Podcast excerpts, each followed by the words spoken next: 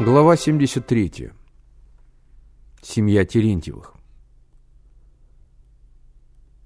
По Ярославскому шоссе мчалась легковая машина. В ней сидели Свиридов, Моряк, Терентьева и мальчики. За широкими обочинами шоссе мелькали маленькие домики московских пригородов. Мачты высоковольтной передачи, стальная излучина окружной железной дороги. Потом потянулись сосновые леса, кюветы с серым рыхлым снегом, подмосковные деревни. Этот кортик, рассказывала Мария Гавриловна, принадлежал Поликарпу Терентьеву, известному оружейнику, жившему 150 лет назад. По преданию, он вывез его с востока. Миша толкнул ребят и поднял палец. При Елизавете Петровне, продолжала Мария Гавриловна, Поликарп Терентьев попал в опалу и удалился в свое поместье. Там он устроил тайник. Вероятно, его принудили к этому обстоятельства, а может быть, страсть к механике. У нас в доме до сих пор хранятся сделанные им вещи. Шкатулка с секретами, особенные подъемники, даже часы собственной конструкции. Самым сильным его увлечением было водолазное дело. Но все его проекты водолазного прибора и подъема какого-то затонувшего корабля были для того времени фантастическими. Между прочим, водолазное и судоподъемное дело укоренились в нашей фамилии. Этим занимались сын и внук Поликарпа Терентьева и мой сын Владимир. Многие из них участвовали в экспедициях. Дед Владимира несколько лет пробыл на острове Цейлон, поднимал какой-то корабль, да так и не поднял.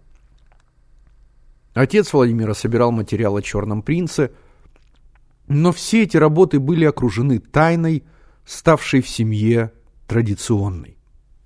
Особенность тайника, продолжала Мария Гавриловна, заключалась в том, что о нем знал только один человек в доме, глава семьи.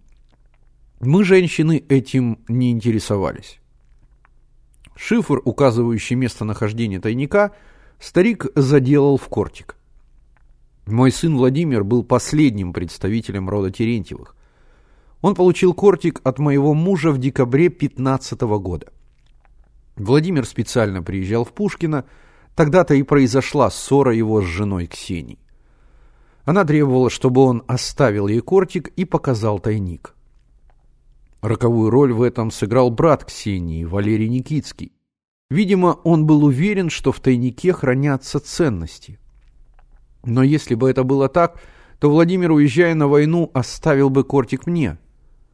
В прошлом году приехал Валерий. Он уверил меня, что в тайнике хранятся компрометирующие Владимира документы.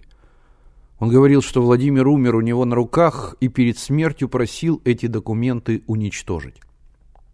Для этой цели Валерий якобы остался в России и вынужден скрываться.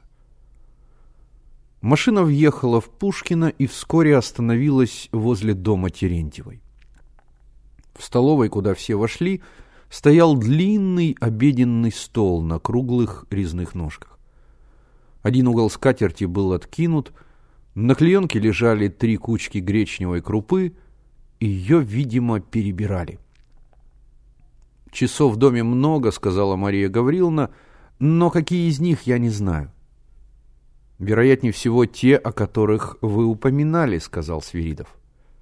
«Тогда пройдемте в кабинет». В кабинете в глубокой нише стояли высокие часы в деревянном футляре. За стеклом желтел циферблат. В нем рядом с отверстием для завода часов виднелась едва приметная узкая щель. Свиридов открыл дверцу часов, маятник криво качнулся и звякнул.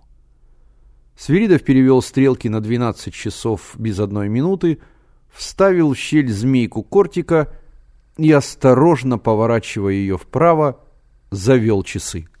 Минутная стрелка дрогнула, подвинулась, открылась дверца над циферблатом, оттуда выскочила кукушка.